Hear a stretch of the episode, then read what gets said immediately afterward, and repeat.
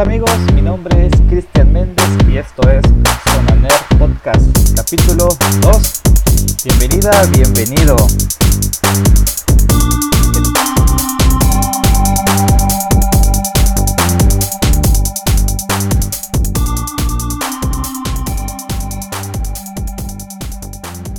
¿Qué tal amigos? Muy buenas tardes. Eh, estamos en el capítulo número 2 de Zona Nerd Podcast. Como siempre, acompañándonos el amigo Juan Chuk. ¿Qué tal Juan? ¿Cómo estás? ¿Qué onda? Aquí una vez más en el infierno. pues infierno si sales de tu casa. De hecho, sí, he salido. Yo estoy feliz este, en mi casa y sí me ha tocado salir a comprar ciertas cositas y sí, son 40 y diablos grados. Sí, yo sí he salido. He salido al patio, he salido al jardín. Pero he salido. Y a comprar, a comprar no, ¿eh? A comprar ya no he salido. La última vez fue por una reunión de trabajo, pero afortunadamente gracias a la tecnología, gracias a que Chedrawi tiene su tienda en línea, me he olvidado eso de hacer las compras en, en la tienda directamente. Bendito sean los sistemas ¿verdad? De e-commerce. Sí, sí, y, para lo que yo esperaba de Chadao está bastante bien. ¿Qué pasó? Y el servicio de domicilio. Está bien, está bastante bien. Haces tus compras en la plataforma, tú eliges en primer lugar en qué fecha quieres que te lo envíen en un plazo de tres días máximo a partir del día en que estás haciendo la, la solicitud. Puedes elegir el modo en que quieres pagar, si quieres incluir tarjeta de crédito, débito o vas a hacer el pago en efectivo en ese mismo instante o si vas a hacer los pagos con estos tres métodos en el momento en el que estés recibiendo tu compra.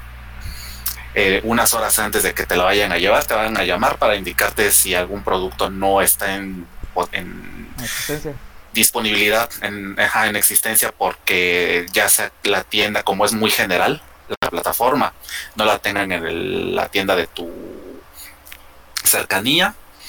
Y una vez que se confirme todo, en una hora más tardar, ya te lo están enviando todo. Súper rápido. pues está genial. Sí, así que aprovechenlo porque Chedraui no es la única, también Walmart vi que tiene su plataforma, así que ahí pueden empezar a, a experimentar. Y es que es, es, algo inevitable, ¿no? Ya todos deberían de pensar en vender en línea. Estaba leyendo ayer, por ejemplo, que una marca de zapatos deportivos mexicana, bueno, vamos a llamarlo, se llama Manrique, este, pues estaba el, encargado, el gerente, dando una entrevista que decía de que no sabían cuánto tiempo más iban a sobrevivir porque todas sus ventas son físicas y con esto de la cuarentena, pues la gente no sale a comprar y no venden nada. Y pues yo pensé, bueno, pues contacta, agarra el teléfono, entra en internet y busca ahí chorrocientas mil personas y empresas y lo que quieras, que encantado te, una semana te levantan tu e-commerce y sigues trabajando. O sea, el, el, hecho de estar en cuarentena no es pretexto para dejar de vender, al contrario, Amazon debe estar feliz ahorita donde está vende y vende y vende, Mercado Libre, eBay, etcétera. Fíjate que sí, pero Amazon en estos instantes no está teniendo tanta facilidad, sobre todo por los envíos, porque por lo que vi están dándole prioridad a algunas cosas. Te lo digo porque yo eh, compré unas cosas que me deben llegar la próxima semana. Lo curioso es que están en sus bodegas la plataforma me dice que los productos los tienen en bodega, pero yo hice la compra el domingo y me van a llegar hasta el próximo jueves. Mm, sí, sí, sí, está tardando. Sí, está, está, eh, eh, está bastante pesada la carga que tiene Amazon en estos instantes porque parece que recortaron su, su personal. Es lo único que se me ocurre, por lo cual se vaya a retrasar mi pedido. Porque en el, en el caso de Mercado Libre es está bastante chistoso porque ahí no hubo recortes, al menos yo sí estoy viendo que al menos están trabajando bien. Igual compré otra cosa por ahí y esta sí me la trajeron ayer. La pedí el domingo, pero ayer me la trajeron. Bueno. Así que... están, están, vendiendo más, pero están tardando un poquito más en los envíos. Sí, y se les comprende, se les comprende realmente. Yo en esta ocasión por parte de Amazon, pues ni quejarse es bueno. ni quejarse es bueno, se entiende la situación perfectamente por la que estamos atravesando, pero mientras eh, mientras cumplan realmente con el pedido, pues el tiempo ya es lo de menos. Además no son compras que haya hecho que diga que bruto, las voy a necesitar justo ahora. No, tampoco. Claro, claro, definitivamente. Pues, más que nada como que el, el aquel de que necesito comprar, ¿no? Que tú te crees esa necesidad de, ay, necesito comprar algo. Porque de que digas, ah, no, sí, es súper necesario hacer una compra, pues tampoco. Pero por ahí, el otro día estaba leyendo, ¿no? De que psicológicamente, pues es ahí algo que nos está afectando, que sentimos la necesidad de adquirir algo. Sí, sí, en mi caso lo que compré en sí es un teclado nuevo, porque el que tengo que es inalámbrico, pues, está muy chiquito para la clase de, manos que tengo, no me acostumbro a trabajar bien y, el idioma es español, la disposición de los símbolos está totalmente desfasada de lo que yo estoy acostumbrado a usar, pero tampoco estoy tan desesperado para que llegue de una buena vez. Claro. Y el libro, también porque compré un libro, tampoco. Tampoco las dos cosas pueden esperar definitivamente. Puedo seguir trabajando yo. Ya la mayoría de lo que tengo adaptado para home office está funcionando sin ningún problema. Ah, pues, Pero sí, en parte tal vez tengas razón eso de que la, necesidad de, estar comprando. Sí. Pues bien, ¿qué te parece que nos arranca? ya, nos extendimos hablando ahí de, lo que nos está haciendo sufrir esta cuarentena. Y bueno, los links, ¿con qué te gustaría empezar hoy? Vamos primero con algo que te dije hace rato que yo había visto y que tú igual me lo mostraste Ok. un momento. Android 10. Perfecto. A ver, Pues arráncate. Explícanos. ¿Ah, yo? bueno. El que quiera, el que eh, quiera. Desde que. Desde hace varios años Android funciona de maravilla. Al menos de los pocos teléfonos que yo he tenido que han sido realmente gama baja, Android ha funcionado ya de maravilla. Y todo esto gracias a la llegada del bendito Motorola Moto G de primera generación. Desde ahí eh, Motorola puso un ejemplo de lo que debía ser realmente un teléfono que cubriera todas las necesidades. Tú tuviste un Moto G, yo tuve un Moto G, el de primera generación. Hermoso. Y ese teléfono hasta sus últimos días fue que empezó a fallar a diestra y siniestra. Pero en su época de gloria, sí o no, trabajaba de maravilla. Sí, era una chulada trabajar con el Moto G. Sí, sí, a partir de ahí todos los teléfonos que llegaron con Android ya empezaron a trabajar mucho mejor. Ya han sido muchísimas menos las quejas de, personas que digan, ay, es que mi teléfono está chafo y no funciona. Las únicas quejas de ese tipo yo las he oído al menos de gente que compra en cierta tienda de conveniencia que empieza con O y termina con O. Dentro tienen unas X. Pero ¿sabes qué son? Eh, si hablamos del Moto G, recordemos que, vamos a llamarle así, fueron los pioneros en utilizar Android puro. Puro, ajá. Entonces esa era una gran ventaja con, si nos si tomamos en cuenta el hardware disponible en aquellas épocas, que con un 2 GB de RAM uno se sentía, no hombre, eso vuela. Sí, así es. Aún así ellos pusieron la pauta para decir cómo era que se tenía que hacer y vender un teléfono a buenos precios e inclusive hasta hace no mucho a Samsung ya le entró el 20 y empezó a hacer teléfonos que vi que eran bastante buenos a precios muchísimo más asequibles a lo que estaban acostumbrados a vender. Pero hace unos días, leyendo las noticias, empiezo a ver que Android 10, que no lo tengo yo en mi teléfono, estaba empezando a registrar un problema. ¿Cuándo fue la última vez que se te congeló un teléfono? Creo que ya ni me acuerdo. Eh, a ver, porque cuando tenía el Moto Z jamás falló. Era una chulada de teléfono. Y antes, eh, ya, ni recuerdo. O sea, he tenido puros Motorola. Y creo que fue el Moto G ya cuando estaba en sus, en sus malas, en, sus momentos ya de, morir. Eh, que se me trababa con el reproductor de música de Google. Sí, yo, yo he tenido tan poquitos teléfonos que hasta los puedo listar definitivamente. Era un, fue un Samsung Galaxy Mini, después llegó el, eh, un Sony Xperia, luego un, el el G, no me acuerdo, Optimus White creo que era, Moto G, el peor que he tenido hasta el momento que es el Galaxy Grand Prime y actualmente el Moto G6. El Grand Prime fallaba mucho, pero así decir que se me congelaba, no, no, y estoy viendo que es un problema que aparentemente está regresando a Android, específicamente en la versión Android 10. Por eso lo quería especificar, porque en estos momentos, como tengo el G6 Play de Motorola, eh, está en Android 9 estancado y no he tenido yo afortunadamente ninguno de esos problemas. Pero leyendo aquí una noticia de medios como Android Authority y Android Police, dicen que han encontrado teléfonos justamente con este sistema operativo que se están congelando cuando ejecutan aplicaciones. Uno pensaría pueden ser aplicaciones o que están en beta o que son mal optimizadas, pero resulta que para empezar los teléfonos específicamente hablando modelos son teléfonos OnePlus, teléfonos Xiaomi y sobre todo teléfonos Pixel. En estos últimos no debería pasar estas cosas porque es Android puro, pero no. Y encima de eso, estos problemas de congelamiento se usan a raíz de aplicaciones tan comunes como son la tienda de Amazon, Google Chrome, Play Store, Twitter y YouTube. Entonces, ¿qué está pasando? Así es. Y, si vemos que también las, las, maneras en que los usuarios están diciendo que pueden descongelar el teléfono es básicamente esa, ¿no? Este, bloquea la pantalla y la desbloqueo y ya regresó. O intenta bajar la barra de notificaciones y se descongela. Entonces, un teléfono de gama alta a un nivel de Android 10, que yo tampoco, yo, yo, yo me quedé en 9, pero al nivel de Android 10, eso ya debería ser algo del super pasado.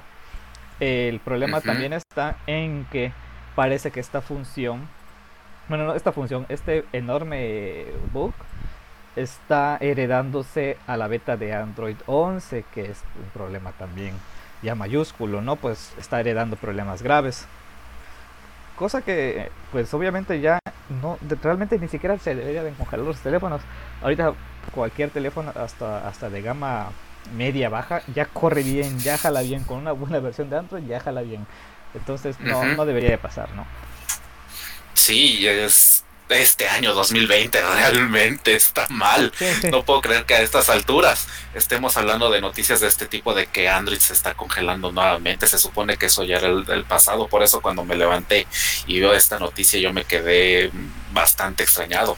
Sí, definitivamente el teléfono que tengo es gama baja definitivamente y no no presenta este tipo de fallas.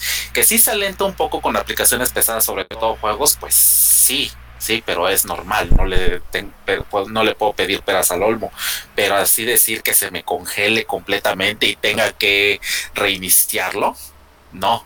Y eso del reinicio puede estar todavía peor porque hace años la forma que recuerdo yo que descongelaba un teléfono en el peor de los escenarios era quitándole la batería. Exactamente. Y ahora ya todos y ahora que, ahora que todos los teléfonos vienen con la carcasa totalmente unibody ¿Cómo lo vas a hacer? Pues ahí. ¿Cómo lo vamos a hacer? Pues podemos empezar a preparar ya una demanda colectiva para los que actualicemos a Android 10 y se les congele el teléfono, ¿no? Sí.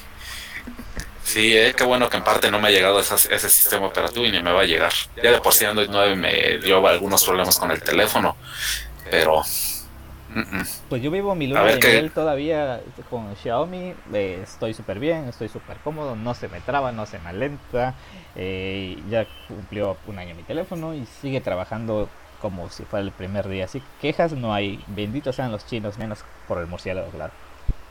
Sí, que digo, ahorita que dices chinos hay otra noticia, pero esa mejor la voy a dejar para la otra semana. Perfecto. Entonces sí, gente de Google debe de estar ya ahí con los reportes de con los programadores y no, pues, si es así, no debería tardar en salir algún parche de seguridad, alguna actualización para tapar ese huecote, porque es un huecote. Probablemente, aunque ahora como estoy viendo, Android ya no está sacando actualizaciones eh, menores, o sea, de Android 10.1, 10.2, veo que se quedaron en el 10 cerrado y ya. Y esa clase de parches no creo que lleguen a menos que sean por parte de la compañía del teléfono, Samsung, Xiaomi, Motorola, LG, no sé. porque las de seguridad no hacen precisamente eso. Parchan otras cosas, pero no creo que esta clase de problemas. Así que probablemente si alguna compañía de este tipo le interese, lo va a arreglar claro, antes de que, lo haga Google. Pues. Pero ya veremos. Ya veremos. Vientos. Pues ahí quedamos con Android 10. Ahora, bien. Eh, últimamente se ha topado, hemos eh, he visto que se ha adoptado ahí la moda de aplicarle el modo oscuro a todo a todo. Yo creo que la pauta la dieron los editores de código para que se vea más hacker su, su interfaz con, el fondo oscuro y los colores. Pero eh, con las últimas adopciones que se ha dado a todas las aplicaciones que han implementado el modo oscuro, al menos en mi parecer, no todas han caído con el pie derecho. Al menos yo eh, he experimentado, por ejemplo, con el Xiaomi en la parte de configuraciones que también se puede poner la interfaz en oscuro y no más no. Y también últimamente mi Sublime o mi Atom lo regresé a blanco porque de, plano no, no me estaba ahí. Se supone que el modo oscuro es para que en cierta parte sea más agradable a la vista que tu vista descanse más para que tenga menor brillo hacia tus ojos. Pero a veces siento que en mi caso me lastimaba más el estar forzándome para ver entre lo oscuro que, ayudándome, ¿no? Por ahí ya circula que tenemos la, el modo oscuro para Facebook, que se está dejando ya ver en los dispositivos con iOS. En Android al menos todavía no está la opción. En WhatsApp ya tenemos varias semanas trabajando en modo oscuro. Ahí sí me gustó, para que, para que veas, ahí sí tengo el modo oscuro y me ha encantado. Pero en Facebook, eh, para empezar esto, sabemos que los colores en, en, este caso influyen mucho y el azul de Facebook es algo 100% característico de Facebook, ¿no? Ya he escuchado a alguna gente que diga por ahí, este tono de azul como el de Facebook. O sea, ya estamos muy identificados con el azul de Facebook. En el caso, por ejemplo, de los iOS y en mi caso que yo tengo Xiaomi, como te digo, es blanco, es blanco y me encanta me encanta, de verdad. No sé qué tan bueno o malo, a algunos les gustará, algunos no. La implementación de el modo oscuro en, la aplicación de Facebook. Teniendo en cuenta que ha estado mutando la aplicación de Facebook últimamente, ¿no? Hablábamos el programa pasado con el rollo de los iconos que estaban abajo y la gente se estaba volviendo loca. Entonces, ¿qué onda, Juanito? ¿Facebook oscuro sí o no y por qué? De momento no. Es que yo lo veo de esta manera desde el punto de vista de, mi trabajo. Depende de cómo hagas tú el diseño, va a ser la posibilidad de que este se pueda adaptar sin ningún problema a un modo oscuro o no. Yo así es al menos como lo veo. En el caso particular de WhatsApp, creo que funcionó porque ya llevan bastante tiempo tratando de implementarlo. Y cuando dieron el salto de su interfaz de gráfica de usuario inicial a la implementación de Material Design, al menos en la versión de Android, no sé cómo sea la de iOS, procuraron al menos que fuera eh, lo suficientemente sencilla para que pudieran hacerle cambios a futuro como el de este tipo. Yo siento que por eso quedó igual el modo oscuro y sin ningún problema. Además, el otro detalle que tienen las aplicaciones de este tipo, por lo que estoy eh, viendo, es qué tipo de color oscuro es el que vas a utilizar. Así es. Porque igual dentro de las reglas de Material Design, que creo que en el capítulo cero dije que no se llamaba así y rectifico, sí se llama Material Design. Fe de rato. Es, establecen que el color no tiene que ser negro puro, porque eso eh, tiende a echar a perder las cosas. Con lo que dijiste de los editores pasa justamente eso, que hay varios tonos oscuros que a lo mejor el que estabas usando no te gustó o estaba muy muy oscuro.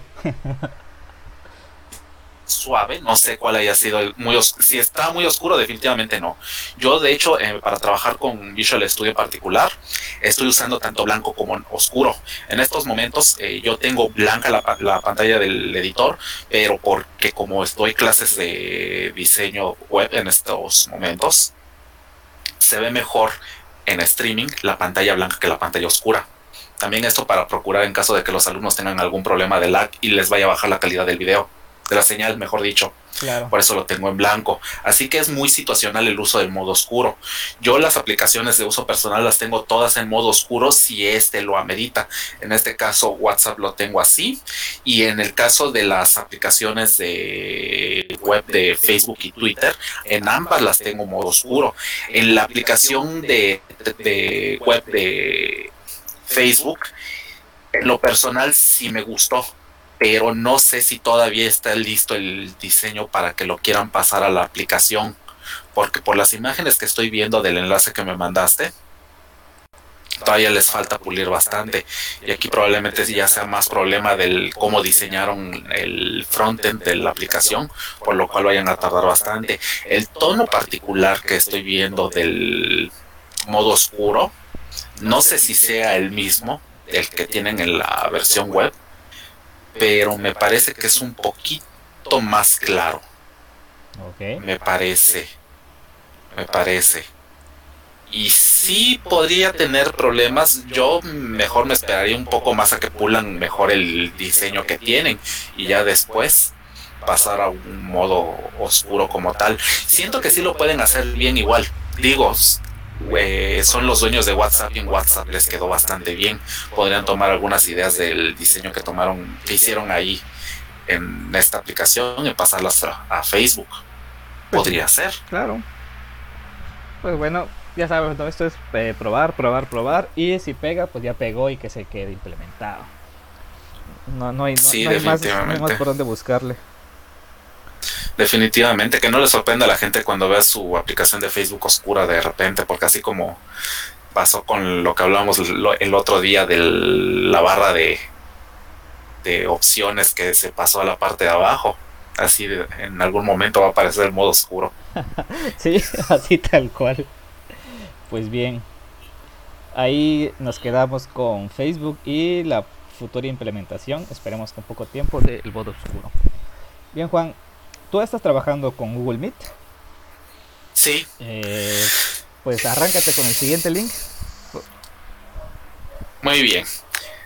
Todos, eh, que están, todos los que están haciendo home office en este momento deben haber buscado una alternativa para obtener un eh, programa, una aplicación, no sé, para poder comunicarse a través de videoconferencias hasta antes de que sucediera esto, yo personalmente como casi no me había metido en esta, la única que conocía como tal era, era Skype.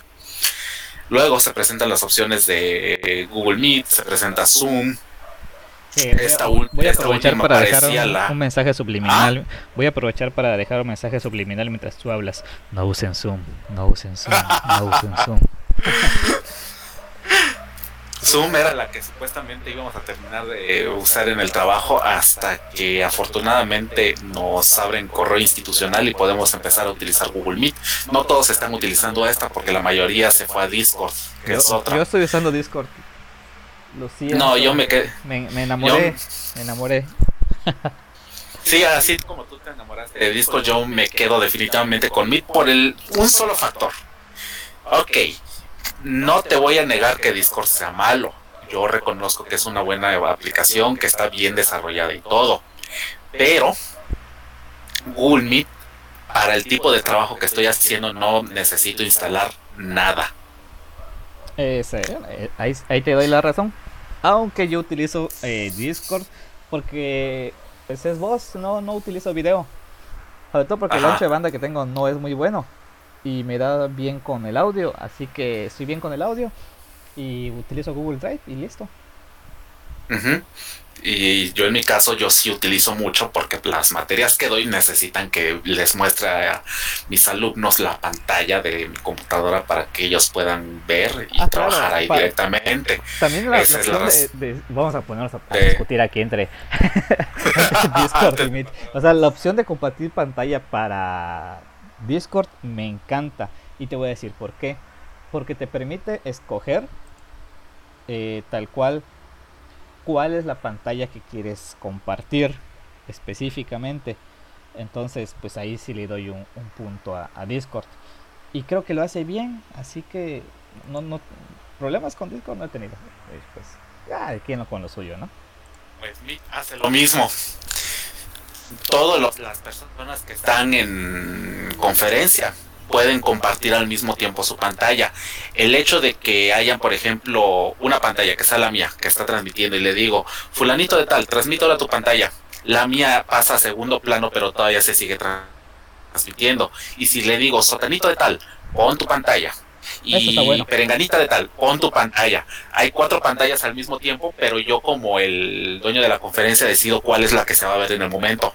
Y creo que igual los alumnos pueden elegir la pantalla en su momento y es lo único tal vez que pueden hacer realmente, elegir qué pantalla ver. Pero las cuatro se están transmitiendo al mismo tiempo y una es la que se selecciona como la que se va a visualizar en el momento.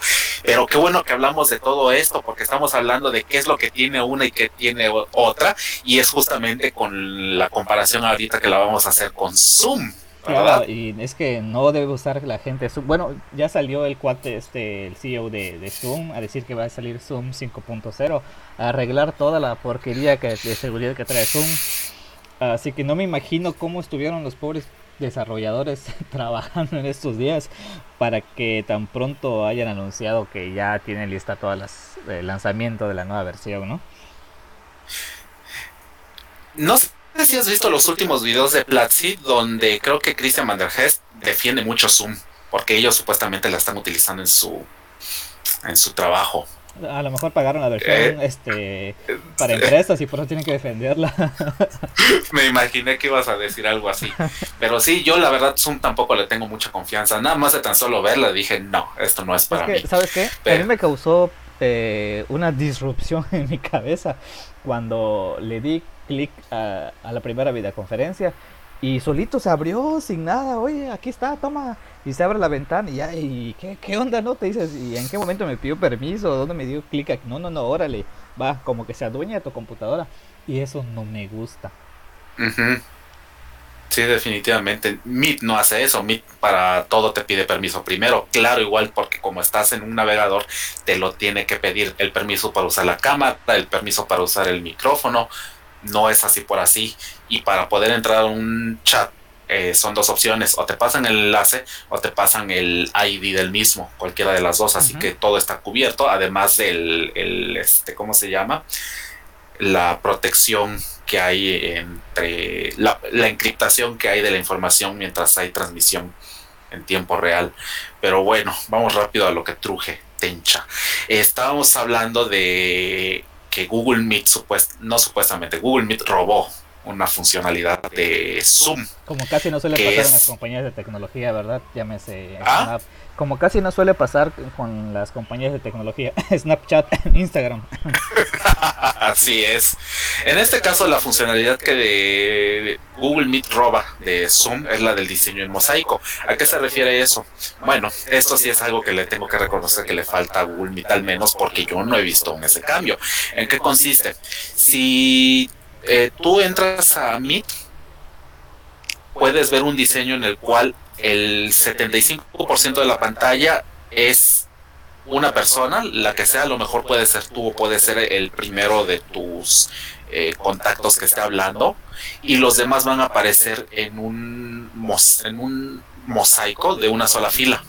Creo que aparecen hasta cuatro personas al mismo tiempo, y tú puedes modificar eso pero los cambios que puedes hacer son sumamente limitados. Entonces, aprovechando que Zoom tiene una funcionalidad que sí está bastante interesante, en donde pueden aprovechar todo el espacio de la pantalla para ver hasta 16 personas, Google eh, Meet llega y dice, ¿saben qué? Vamos a agarrar mejor esa funcionalidad.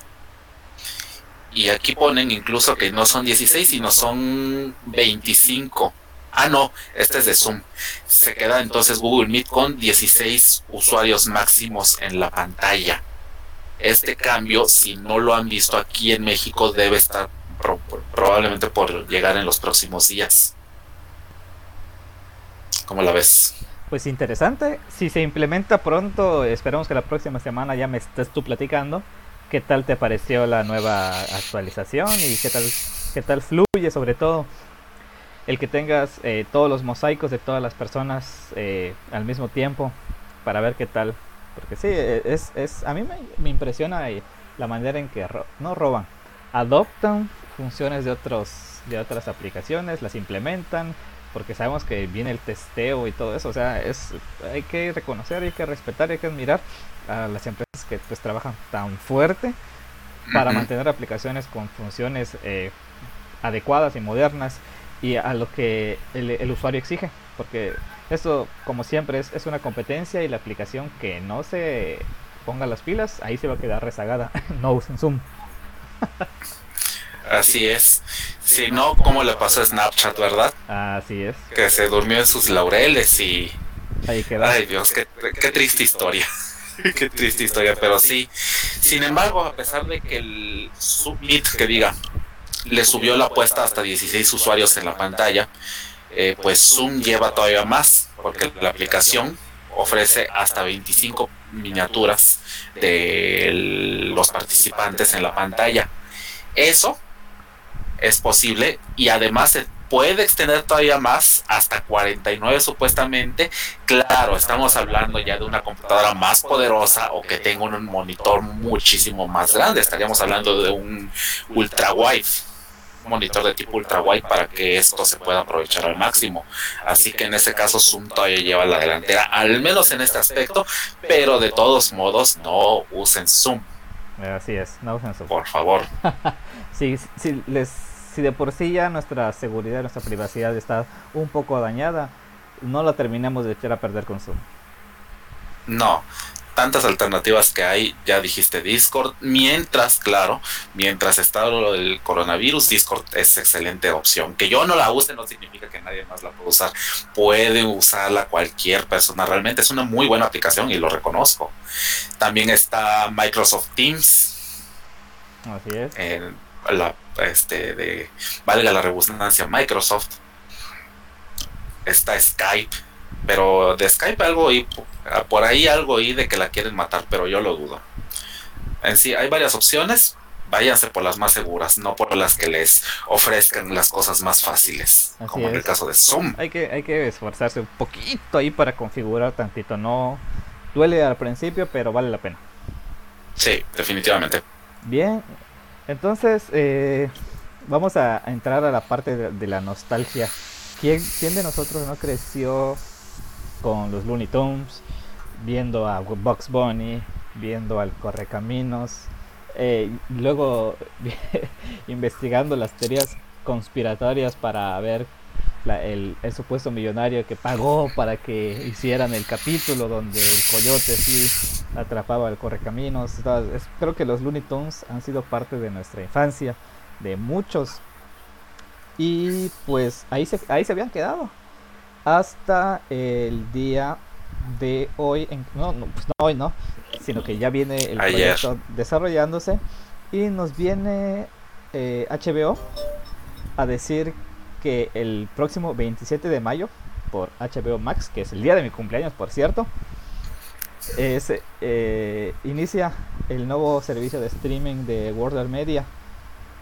Y tenemos Bugs Bunny de nuevo tenemos el Coyote, tenemos el Correcaminos, tenemos a Marvick, tenemos a Piolín, tenemos a Silvestre. Y lo interesante de esto es que eh, nos están comentando de que mantienen la esencia, mantienen eh, la misma historia de siempre. El Coyote quiere atrapar el Correcaminos, el Silvestre quiere eh, comerse a Piolín, Marvin el Marciano sigue intentando colonizar planetas, etcétera, etcétera. Pero lo interesante de aquí es que están bien modernos, ya utilizan sus smartphones, ya, ya se ven así excesivamente pro, ¿no? 100% siglo, siglo XXI, bien tecnológicos, pero manteniendo la línea que desde de la, década de los 30 pues se, se, ha venido desarrollando y que creo que al menos de mi parte es algo hermoso, genial que combinen las épocas actuales con, dibujos animados tan queridos como los Looney Tunes. Sí, yo soy de los que cree algo y en el mundo de la programación igual queda esto perfectamente. Si funciona, no lo arregles. Así es. La fórmula, la fórmula de los Looney Tunes antes de que llegara el siglo XX era perfecta todavía en la década de los 90. Teníamos muy buenos productos de Warner por parte de esta franquicia. Lo último yo recuerdo padre que hicieron fueron las aventuras de Violín y Silvestre, que estaban más o menos adaptados a la época y respetaban la fórmula original. Luego llega el este, no siglo XX, siglo XXI. Llega el siglo XXI y sentí que le dieron en la torre. La última serie en particular, no la última, la penúltima serie, creo que se llamó el show de los Looney Tunes, donde vivían en una sociedad moderna y tenían vidas cotidianas y todo eso como que no fue muy de mi agrado. Y justamente que estábamos hablando la semana pasada de HBO, que estábamos diciendo qué es lo que puede tener HBO en su, En su poder. Pues toma, tengo a los Looney Tunes. En su poder. Así es, mandemos, al, saquemos al conejo. Ese conejo, Dios, es, eh, es el siendo el rival directo de del ratón Miguelito.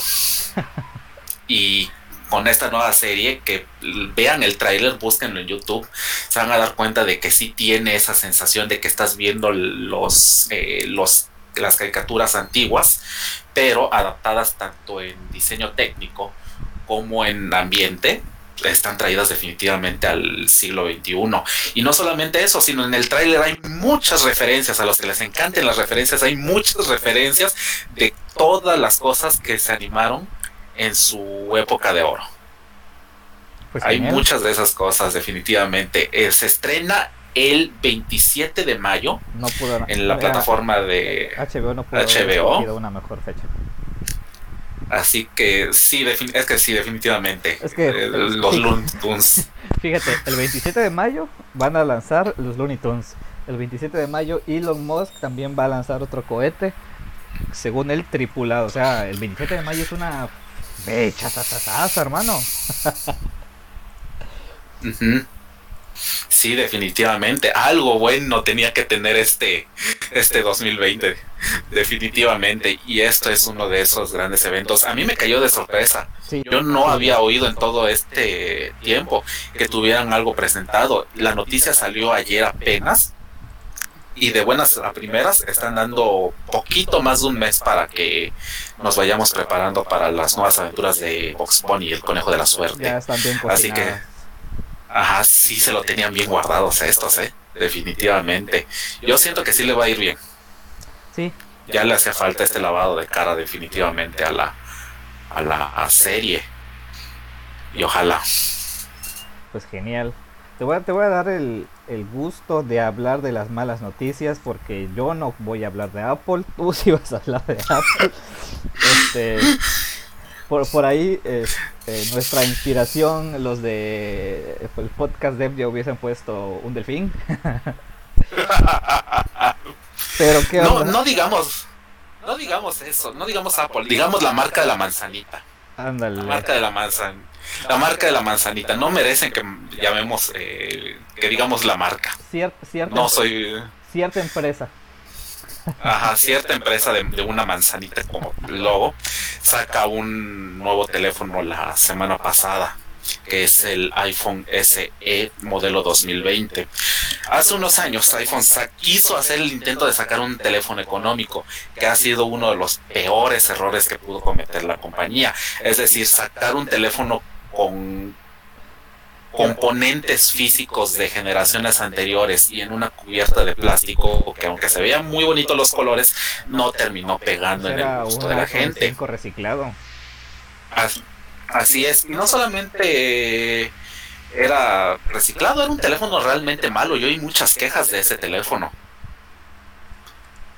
Debo reconocer yo que los teléfonos son buenos. No estoy diciendo que sean lo mejor de lo mejor. Claro Simplemente estoy diciendo son buenos, pero ese iPhone SE de primera generación le vino a partir en la torre a la marca.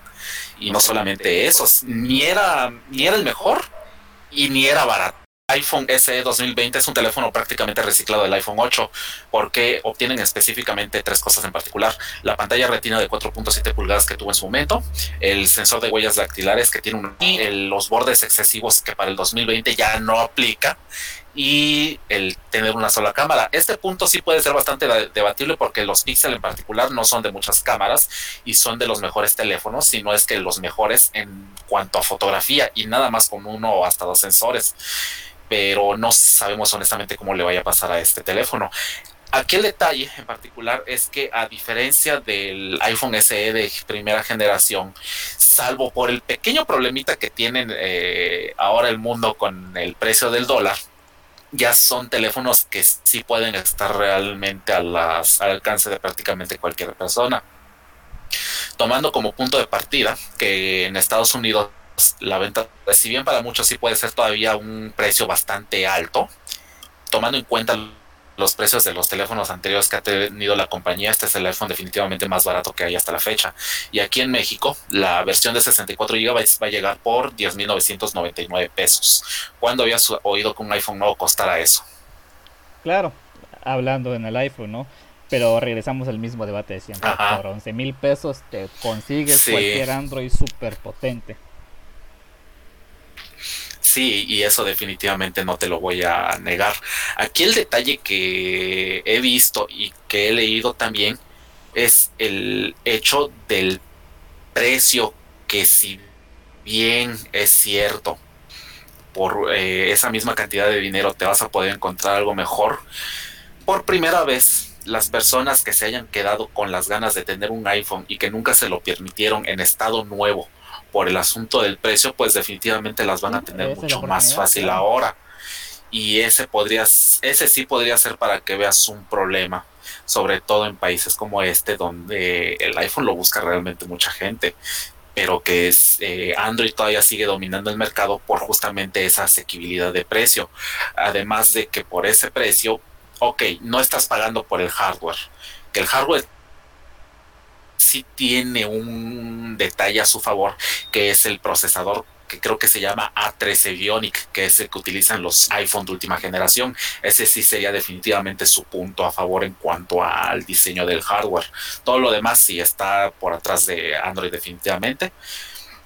Pero por 11 mil pesos, desgraciadamente, te estás llevando el, sobre todo el tema de la seguridad, que vamos, romper honestamente el sistema de seguridad de un iPhone sí está bastante, bastante canijo. Claro. Entonces, entonces, como todo producto, ya pueden y sus contras. pero, ajá, sí tiene sus pros y sus contras, ya cada quien va a decidir si lo quiere comprar o no. Se me hizo bastante interesante, sobre todo porque, al igual que con lo que estábamos hablando hace rato de los Looney Tunes, esto tampoco yo lo sabía. Y, eso que veo bastantes noticias de teléfonos y fue así como que, ups, hoy me levanto, hay un iPhone nuevo. Claro, así es, ya lleva cinco días en preventa.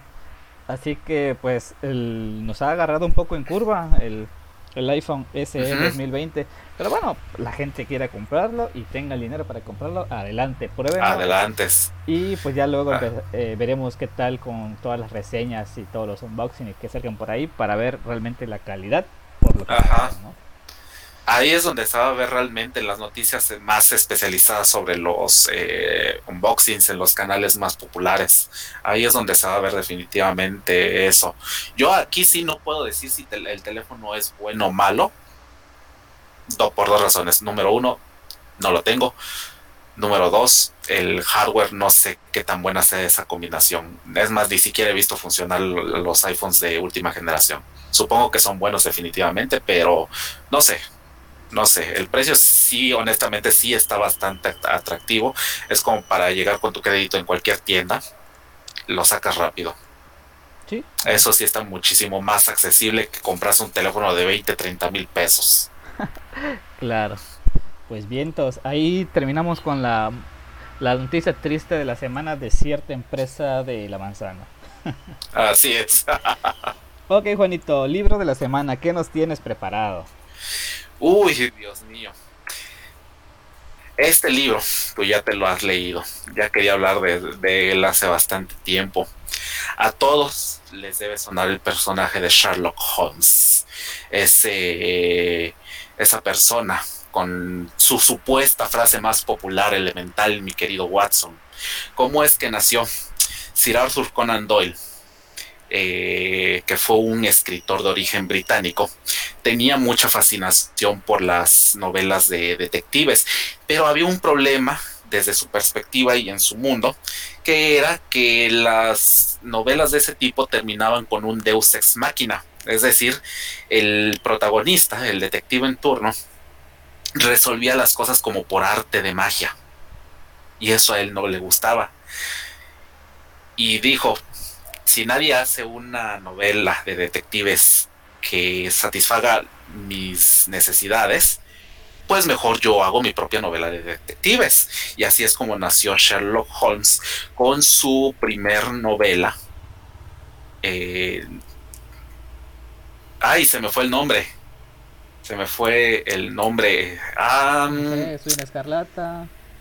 Estudio en Escarlata, así es. Yo aquí te había puesto otra cosa, pero no. Estudio en Escarlata, justamente, que es la que da la introducción al personaje eh, junto con John Watson. Es la historia que relata cómo es que se conocen, cómo es que resuelven su primer caso juntos, porque hay varias, varios relatos cortos más eh, en general de Sherlock Holmes, donde especifican cuándo fue que él empezó a, a resolver. Eh, crímenes, cuándo fue que terminó, pero Estudio en Escarlata es lo que da inicio a las aventuras de este aquel entonces dúo dinámico. Estudio en Escarlata sí definitivamente es la primera novela de Sherlock Holmes. Lo que me gusta mucho de las novelas de Conan Doyle en específico de este personaje es justamente eso, que todo tiene una razón de ser, todo queda sumamente detallado y el personaje como tal no actúa como en las series actualmente que hay del mismo género, donde es prueba y error, prueba y error, prueba y error. No, aquí hay una metodología que el personaje sigue justamente para resolver justamente todos sus, sus problemas. Y ese sería justamente mi recomendación de la semana, que si van a empezar con una novela de Sherlock Holmes, si ustedes tenían duda, pues vayan por la parte cronológica, la cual sería eh, justamente Estudio en Escarlata, que ha sido también igual adaptada a series, creo que en particular la última que fue este de Sherlock de la BBC, ahí es el primer capítulo justamente adapta esta historia de estudio en escarlata. Esa sería definitivamente mi recomendación de la semana. Y claro, lo que le sigue de esa, que son cuatro novelas y 56 relatos cortos. Pero vamos a empezar por la que originó todo. Es esta que les digo, estudio en escarlata. Y digo la que lo originó todo porque el personaje estuvo muerto durante varios años hasta que si no me equivoco, la mamá de Conan Doyle fue la que lo convenció para que regresara al personaje a la publicación porque él estaba ya harto de su propia creación. Eso fue bastante curioso. Y hasta eso, la forma en la que lo revivió. Genial. Lo, lo hizo bastante coherente. Solo alguien como Conan Doyle pudo haber tenido esa, esas ideas. Yo, quisiera añadirte eh, el nivel de detalle en la redacción de cómo hace todo Sherlock es realmente exquisito de leer. De verdad, es, es, una chulada leer eh, Sherlock. Porque ni te das cuenta, ya te arrancaste y empezando, ya vamos a spoiler un poquito, con el asesinato y luego eh, como del polvo, de las paredes, de las posiciones, de todo, de todo. Es, algo impresionante como, como narra eh, Sir Arthur eh, en los libros de Sherlock. Sí, de hecho algo que te comenté creo que la otra vez. Uno de mis sueños definitivamente es ir a Inglaterra para ir al Museo de Sherlock Holmes que se encuentra justamente en el 221B de Baker Street. Yo te comenté en alguna ocasión que cuando vi el diseño que tenía el museo donde emulaban lo que es el cuarto donde vivía Holmes, yo me espanté porque tal cual lo tenían en el libro era tal cual lo tenía yo en mi cabeza. Ese es el nivel de detalle que tiene justamente Conan Doyle, que es de las pocas cosas que tú vas a leer y donde así como te lo imaginas, por tal cual te lo está detallando, es como sería la vida real, que fue en este caso. Le dieron justamente al, clavo en, cuanto a las especificaciones del cuarto de Sherlock Holmes. Y sí, cuando él definía lujo de detalle todas las cosas, de tal manera que no dejaba ni un cabo suelto. Así es. En ninguno de sus misterios. Todo tenía un porqué. No había nada que se sacara de la manga. No había guionazos, nada de eso.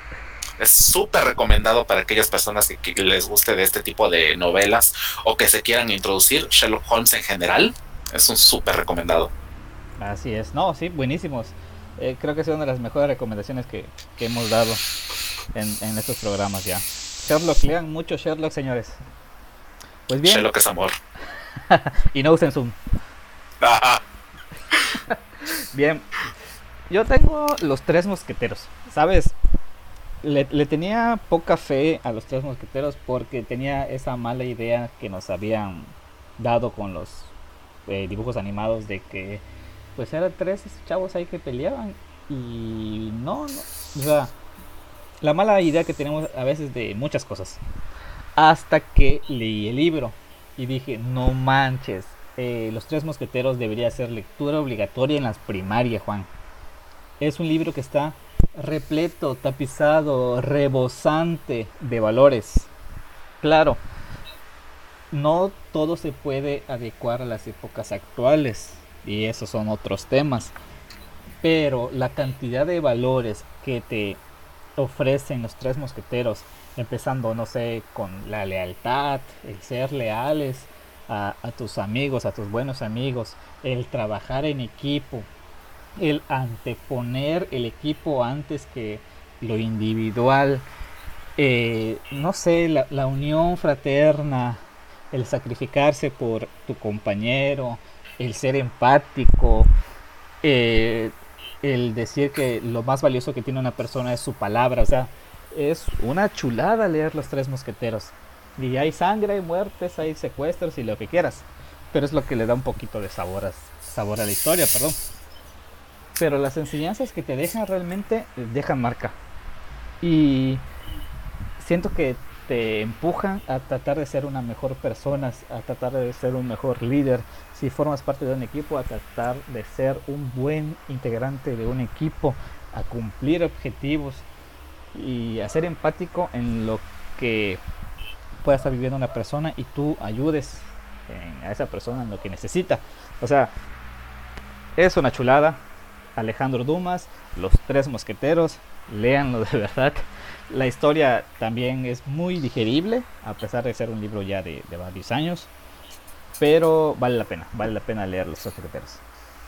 Sí, definitivamente. Yo para empezar soy más de ese tipo de épocas, porque la mayoría de los libros que tengo leídos pertenecen más a esos tiempos. No soy mucho de la literatura moderna, pero tal vez por ciertas ideas mías, que sí le estoy dando ya una oportunidad a este tipo de lecturas, pero yo soy más de novelas de aquella época, ya en próximos eh, podcasts voy a hablar de todos estos clásicos que yo he leído, pero sí tenía curiosidad al menos por los tres mosqueteros. Y así como dices, la cultura pop muchas veces nos termina dando malas ideas de lo que es la historia original.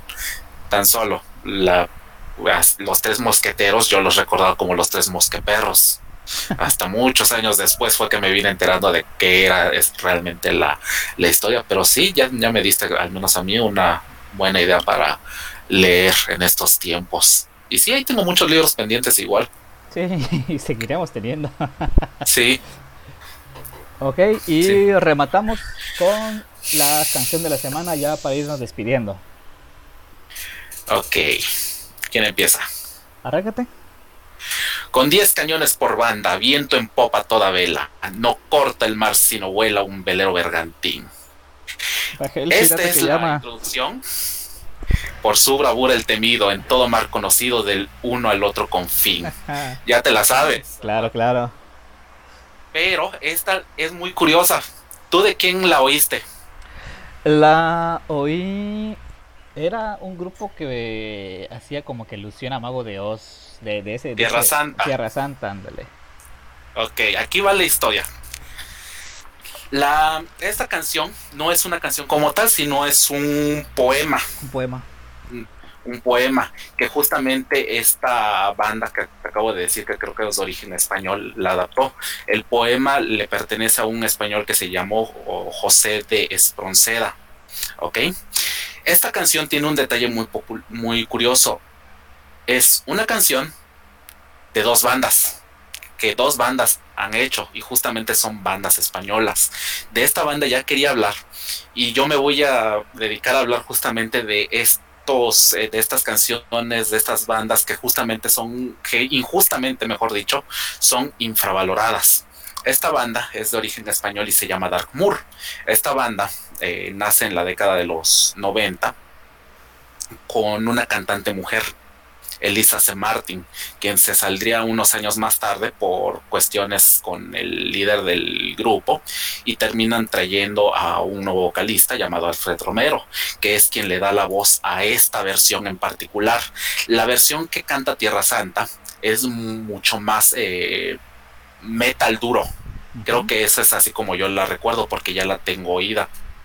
Mientras que la versión que yo estoy recomendando le tira más al metal sinfónico con ese toque de epicidad de este tipo de bandas. Yo la puse aquí por eh, varios detalles. Las principales sería que la banda como tal tiene como característica que a pesar de ser una banda española, canta en inglés la mayoría de sus canciones. Esta, si no me equivoco, fue incluso la primera canción que ellos se dieron el lujo de cantarla en su idioma natal. Perfecto. Y el, está también este detalle de que es un poema que dos bandas a su propio modo quisieron interpretar como una canción. Ah, increíble. Sí, dale una oportunidad a la versión de Dark Moor, definitivamente si ya te oíste la de Tierra Santa, porque vas a oír dos cosas totalmente distintas. La letra es la misma, salvo que creo que la versión de Tierra Santa está más completa en el asunto de la letra. Las dos son exactamente lo mismo. Pero, como te dije, una va más al aspecto duro, al metal más eh, puro que pueda haber, y la otra va más a los toques sinfónicos con arreglos épicos. Pero ambas versiones no se pueden comparar, no puedes decir esta me gusta más que otra porque cada una tiene lo suyo. Y como dato curioso, el nombre de la banda, Dark Moor, alude a algo de Sherlock Holmes, una de sus eh, novelas, justamente. El nombre, de hecho, se toma justamente por Sherlock Holmes. ¿Qué tal? Pues, sí, es. Una razón más. Es, este, aprovechando justamente que hablé de este, este estudio en Escarlata para hacer la dupla con la canción. Definitivamente la banda como tal es súper recomendada eh, y honestamente desde mi punto de vista no tiene hasta el momento discos malos, por eso es que la recomiendo. Ha sido una banda que no, no se ha estancado dentro de su género, sino lo ha ido modificando. Empezaron con un power metal de la época en la que nacieron y ahorita eh, llegaron a un punto en el que se fueron más como al rock. O sea, han estado cambiando, pero haciendo las cosas bastante bien. Entonces, la canción como tal, que es hermosísima la letra, sería para mí la recomendación de la semana. No, genial, súper bien. Voy a escucharla. Eh, conozco la, versión interesante y, voy a escucharla, ¿no? Siempre hay que estar... Eh, abiertos. Sí, abiertos y perceptivos a, escuchar sonidos diferentes, pues eh, como dicen, es que la comida sabe feo, pues tal vez no es que sepas feo, sino que no te da la oportunidad de entender cuál es su sabor. No porque no te guste quiere decir que sabe feo. Y pasa lo mismo que en la música. No porque no te guste quiere decir que sea mala música. Yo tengo la máquina de escribir. Órale, esta es una canción divertida. El compositor es un estadounidense, hijo de inmigrantes suecos, que se llama Leroy Anderson. Es un ex militar que obligadamente tuvo que entrar al ejército para la Segunda Guerra Mundial, pero obtuvo su máster en artes, eh, música en Harvard. Y ya después de, estar en batalla se le ofrece continuar con los soldados como militar en Suecia, pero pues él dice no, voy a declinar oferta y voy a dedicarme a lo que realmente me gusta, que es la música. Eh, cuando hablamos de orquestas sinfónicas, eh, todas las, orquestas sinfónicas se dividen en secciones.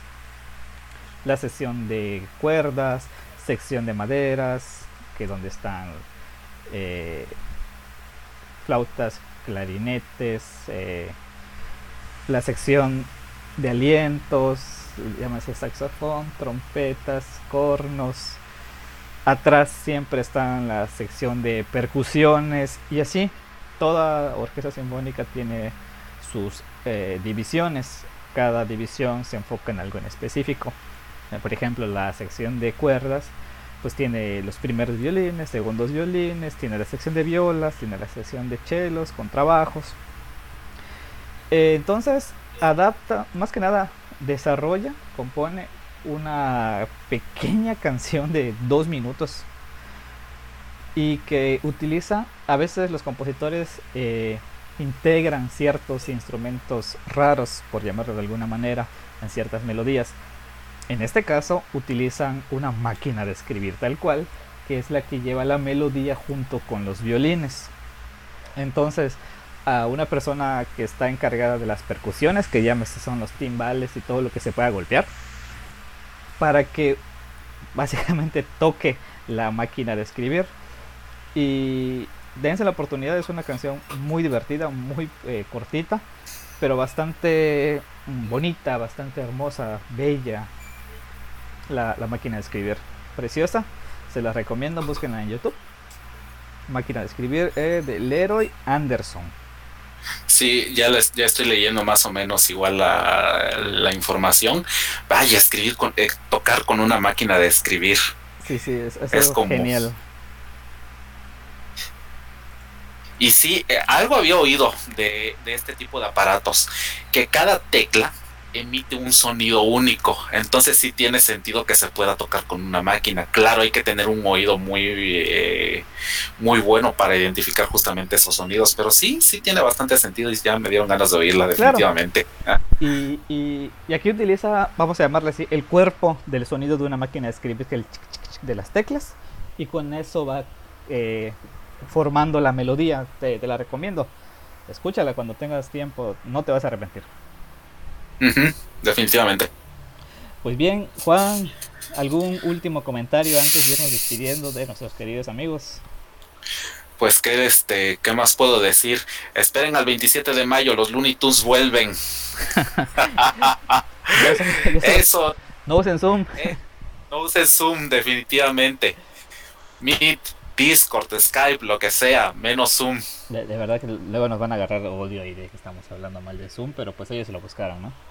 Así es, no salgan de casa. Si pueden, si tienen la necesidad de trabajar, pues ni modo, pero si tienen la posibilidad, no salgan de casa, hagan sus compras en línea, ya es posible. Así es. Y encuentren cómo matar el tiempo, no se sientan estresados estando dentro de casa, no pasa nada, esto va a pasar pronto, no se preocupen. Claro, y más que nada seguir adaptándonos a todas las circunstancias, eh, seguir generando conocimientos, seguir generando contenido. Y todos son buenos en algo, todos pueden hacer algo diferente. En nuestro caso nos gusta hablar de tecnología y pues este podcast es para que ustedes lo disfruten. Muchas gracias Juan. Dale. Hasta luego, que estés muy muy muy bien.